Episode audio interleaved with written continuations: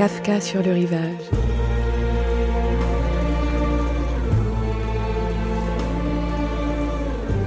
Murakami Haruki. Umibe no Kafka. De Haruki Murakami. Traduction Corinne Atlon. Adaptation Juliette et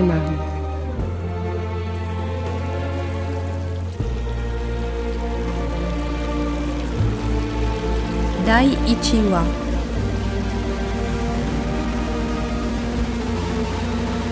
J'ai pensé que l'anniversaire de mes 15 ans était le jour idéal pour m'enfuir.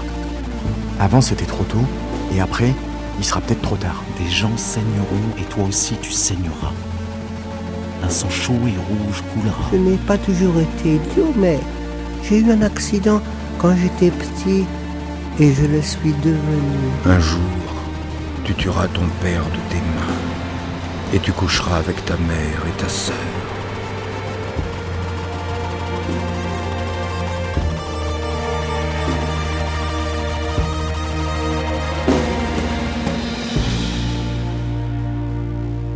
Premier épisode.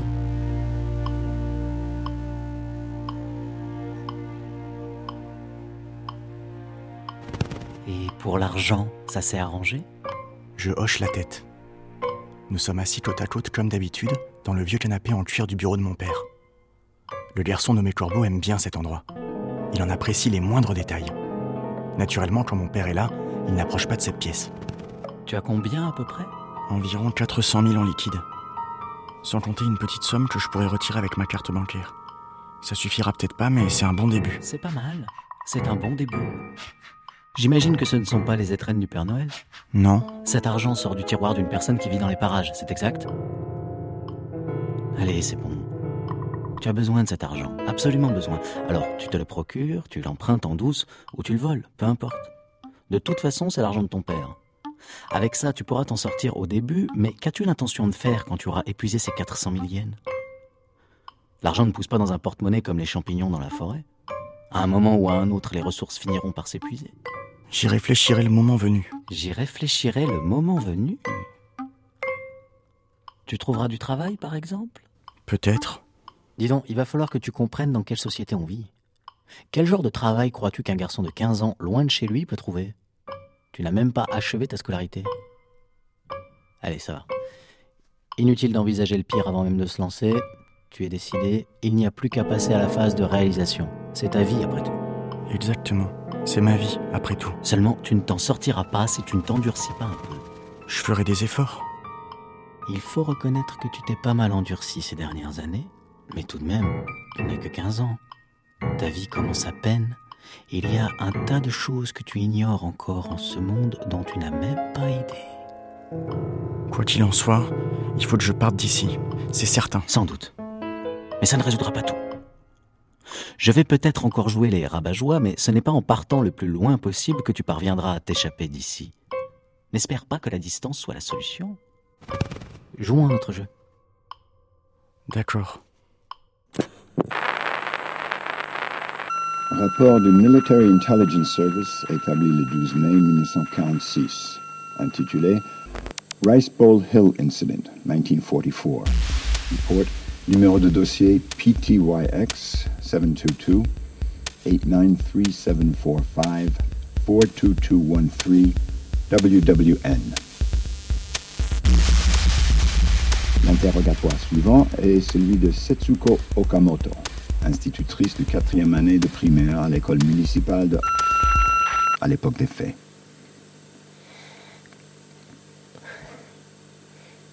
Il devait être un peu plus de 10 heures du matin.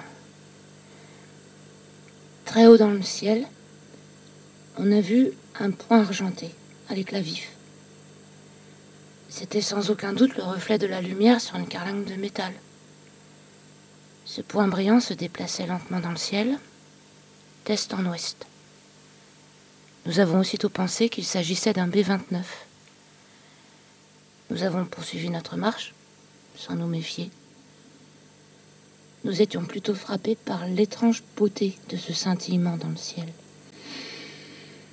Selon les archives militaires, aucun bombardier ou autre modèle d'avion ne survolait cet endroit le 7 novembre 1944, aux alentours de 10 heures du matin. Mais les 16 enfants que j'accompagnais et moi-même l'avons vu clairement. Et nous avons tous cru qu'il s'agissait d'un B-29. Nous avions quitté l'école à 9 heures du matin, munis de thermos et de gamelles qui contenaient le déjeuner. Le but de la sortie était d'aller en montagne chercher des champignons et des légumes sauvages. Cet avion qui scintillait dans le ciel nous a rappelé la guerre un moment, mais nous l'avons vite oublié. Nous étions pleins d'entrain. Nous nous sentions heureux. Imagine une tempête. Une terrible, terrible tempête de sable. Oublie tout le reste. J'obéis. J'imagine cette terrible, terrible tempête de sable. J'oublie tout le reste. J'oublie même qui je suis. Je fais le vide dans mon esprit. La réalité se met à flotter devant moi. Cette réalité qui nous entoure tous deux, le garçon nommé Corbeau et moi, assis côte à côte sur le vieux canapé en cuir du bureau paternel. Parfois, le destin ressemble à une tempête de sable Parfois, qui se déplace sans cesse. Le destin ressemble à une tempête de sable qui se déplace sans cesse. Tu modifies ton allure pour lui échapper. Mais la tempête modifie aussi la sienne. Tu changes à nouveau le rythme de ta marche. Et la tempête change son rythme elle aussi. C'est sans fin. Ça se répète un nombre incalculable de fois comme une danse macabre avec le dieu de la mort juste avant l'aube. Pourquoi? Parce que cette tempête n'est pas un phénomène venu d'ailleurs, sans aucun lien avec toi. Elle est toi-même et rien d'autre. Elle est moi-même et rien d'autre. Elle vient de l'intérieur de toi. Alors la seule chose que tu puisses faire, c'est pénétrer délibérément dedans, fermer les yeux et te boucher les oreilles afin d'empêcher le sable d'y entrer et la traverser pas à pas. Au cœur de cette tempête, il n'y a pas de soleil. Il n'y a pas de lune. Pas de repère dans l'espace. Par moments, Même le temps n'existe plus. Il n'y a que du sable blanc et fin. Comme des eaux broyées qui tourbillonnent haut dans le ciel. À partir de maintenant, tu dois devenir le garçon de 15 ans le plus endurci du monde. Je vais devenir le garçon de 15 ans le plus courageux au monde. Des gens saigneront et toi aussi tu saigneras. Un sang chaud et rouge coulera. Tu recueilleras ce sang dans tes mains. Ce sera ton sang et le sang des autres. Une fois la tempête passée, tu te demanderas comment tu as fait pour la traverser, comment tu as fait pour survivre. Tu ne seras pas très sûr, en fait, qu'elle soit vraiment achevée. Mais sois certain d'une chose. Une fois que tu auras essuyé cette tempête, tu ne seras plus le même. Je ne serai plus le même. Tel est le sens de cette tempête.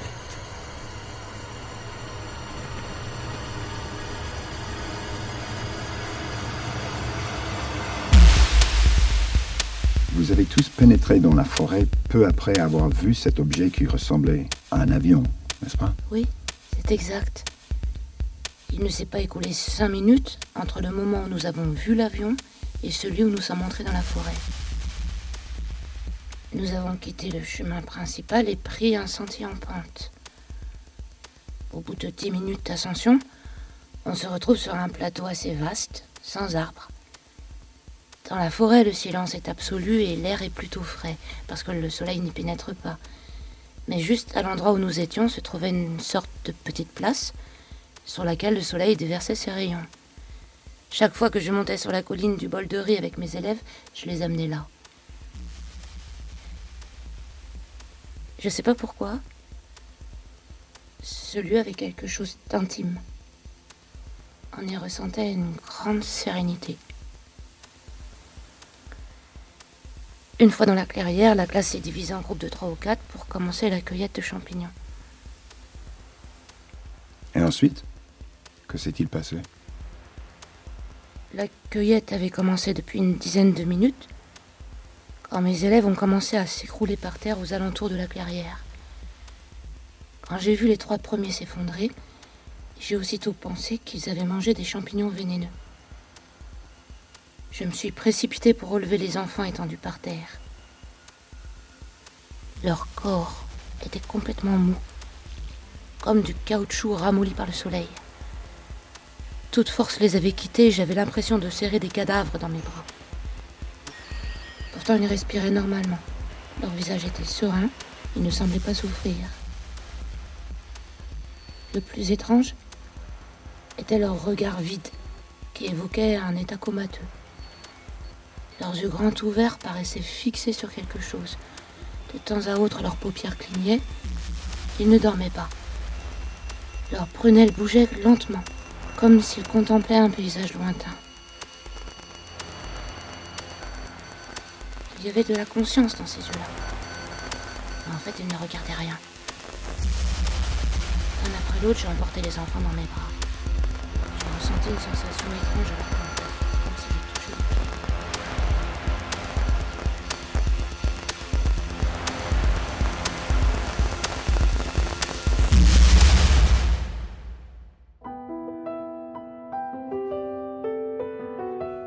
J'ai pensé que l'anniversaire de mes 15 ans était le jour idéal pour m'enfuir. Avant, c'était trop tôt, et après, il sera peut-être trop tard. Avant de quitter la maison, je n'ai pas pris que du liquide dans le bureau de mon père. J'ai aussi pris un petit briquet ancien en or et un couteau pliant bien pointu. Je récupère dans un tiroir une solide lampe de poche qui éclaire bien, ainsi que des lunettes de soleil au verre bleu pour dissimuler mon âge. Après avoir réfléchi un moment, je décide d'emporter aussi le téléphone portable de mon père. Du fond d'un autre tiroir, je sors une photo de moi et de ma sœur aînée quand nous étions petits. Nous sommes souriants, l'air heureux. Nous sommes seuls sur la plage en tenue de bain. L'écume blanche des vagues vient lécher nos pieds. Qui a pris cette photo? Quand? Et sur quelle plage? Pourquoi ai-je l'air aussi heureux? Comment est-il possible que j'ai l'air aussi heureux? Pourquoi est-ce la seule photo de famille que mon père ait gardée? En tout cas, je n'ai pas envie de la lui laisser. Je la glisse dans mon portefeuille. Il n'y a aucune photo de ma mère. Apparemment, mon père a jeté toutes celles où elle figurait. Je décide de n'emporter que le strict nécessaire dans mon sac à dos. Le plus difficile est le choix des vêtements. Il suffit que tu choisisses un endroit où il ne fait pas froid. Un endroit chaud, où je n'aurai pas besoin de gants ni de manteau. Mon tas de vêtements diminue aussitôt de moitié. En dehors de ça, je prends un sac de couchage pour toute saison, un nécessaire de toilette minimal, une cape de pluie, un bloc-notes et un stylo, mon baladeur, ainsi qu'une dizaine de CD et une batterie de rechange. C'est à peu près tout. Tu as pensé que l'anniversaire de tes 15 ans était le jour idéal pour t'enfuir? Avant, c'était trop tôt. Et après, il sera peut-être trop tard.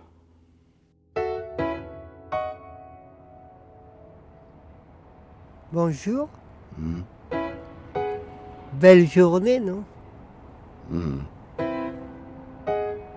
Pas un nuage. Pour l'instant, Le beau temps ne va pas durer? Ça va se gâter dans la soirée, à mon avis. Alors comme ça, vous savez parler, vous? Oui. Je ne parle pas à tous les chats que je croise, seulement quand les circonstances s'y prêtent. Comme maintenant.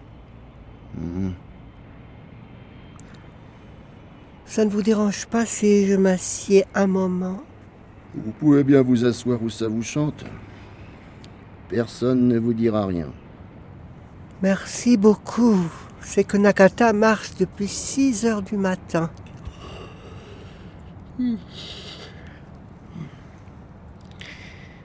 Alors comme ça, vous vous appelez Nakata Tout à fait, tout à fait.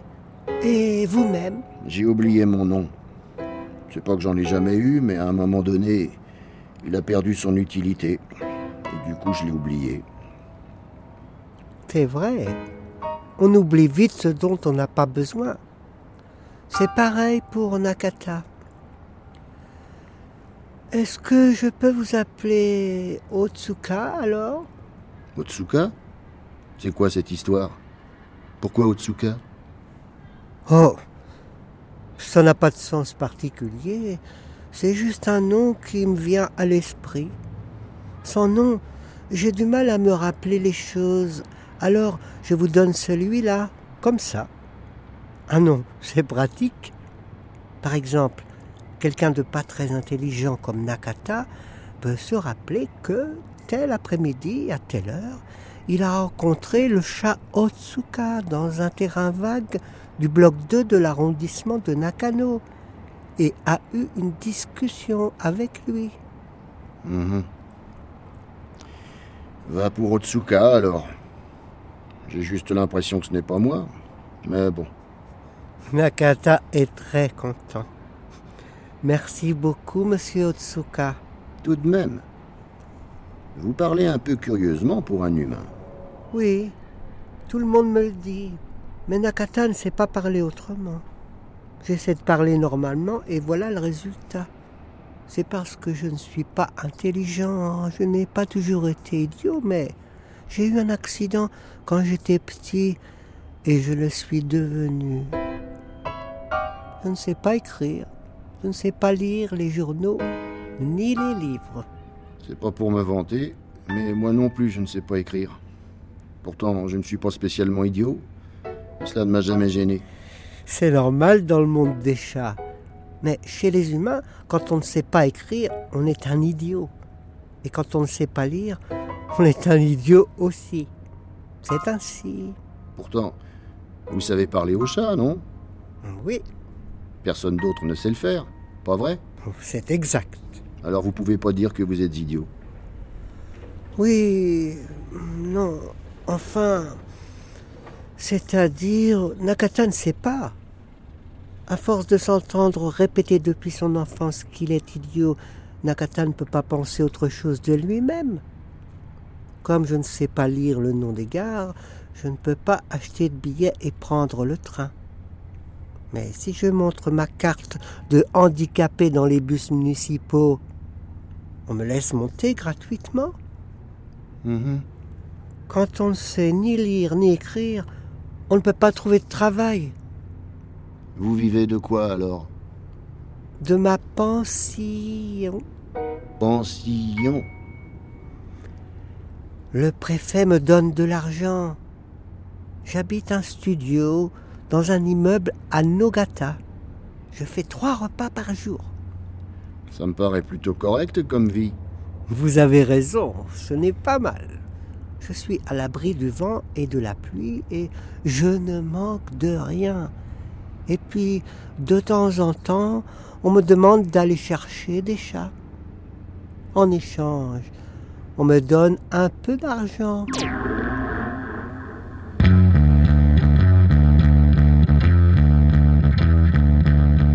Passé les deux dernières années, mes années de collège, à m'entraîner en vue de cette fugue. Quand j'avais du temps, je courais sur le terrain de l'école, je nageais ou j'allais à la salle de gym du quartier pour faire de la musculation. Grâce à cette gymnastique quotidienne, ma carrure et mes pectoraux ont pris de l'ampleur.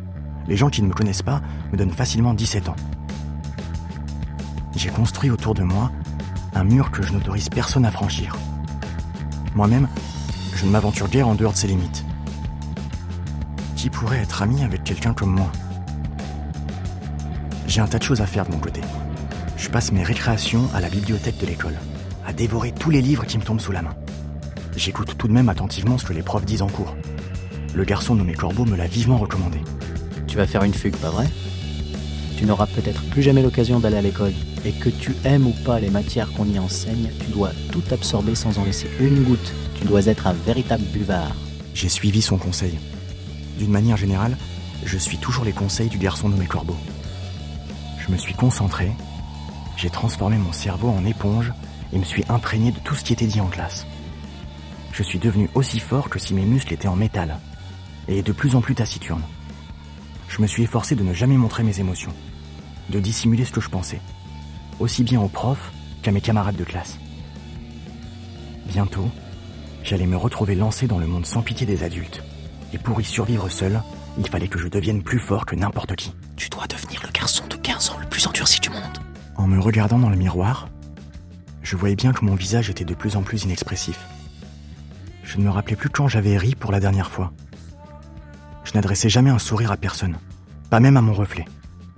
Mais je ne pouvais pas me maintenir en permanence dans cette solitude paisible. Le mur que j'avais érigé autour de moi s'écroulait parfois. Pas très souvent, mais cela arrivait. Le mur disparaissait avant même que je m'en sois rendu compte, et je me retrouvais tout nu, exposé au monde. Dans ces moments-là, j'étais dans la confusion la plus totale. Un jour, Et il y avait aussi la prédiction. Un jour, tu tueras ton père de tes mains. La prédiction. Pareil à une étendue d'eau noire. La prédiction, constamment présente, telle une mystérieuse étendue d'eau noire. Un jour, tu tueras ton père de tes mains et tu coucheras avec ta mère. D'ordinaire, elle se dissimule quelque part dans un lieu inconnu. Mais quand le moment vient, elle s'avance sans bruit et vient glacer chaque cellule de ton corps. Et toi? Toi, tu te noies, pantelant, dans cette eau qui monte implacablement. Tu t'accroches à une bouche d'aération proche du plafond et essaies désespérément d'aspirer l'air du dehors. Mais l'air que tu respires est sec et te brûle la gorge. Tu cherches une voix, mais ne rencontres qu'un profond silence. À l'inverse, quand tu réclames le silence, c'est la voix de la prédiction qui se fait entendre sans fin. Un jour, tu tueras ton père de tes mains et tu coucheras avec ta mère et ta sœur. Avant de quitter la maison, je me récure les mains et le visage avec du savon. Je me coupe les ongles, me nettoie les oreilles, me lave les dents. Je prends mon temps pour bien me purifier. Dans certains cas, être propre est la chose la plus importante qui soit. Ensuite, je me tourne vers le miroir au-dessus du lavabo et me regarde attentivement. Ce que je vois là, ce sont les traits que j'ai hérités de mon père et de ma mère. Bien qu'en ce qui la concerne, je n'ai plus le moindre souvenir. J'aurais beau faire tout ce que je peux, jamais je ne pourrais me débarrasser de leur gêne. Pour cela, il faudrait que je me débarrasse de moi-même.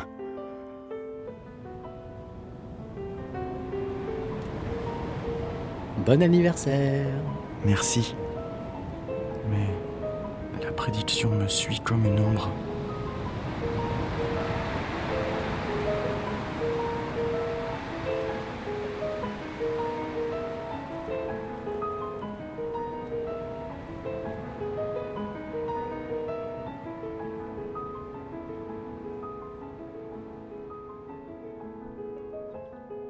Kafka sur le rivage de Haruki Murakami.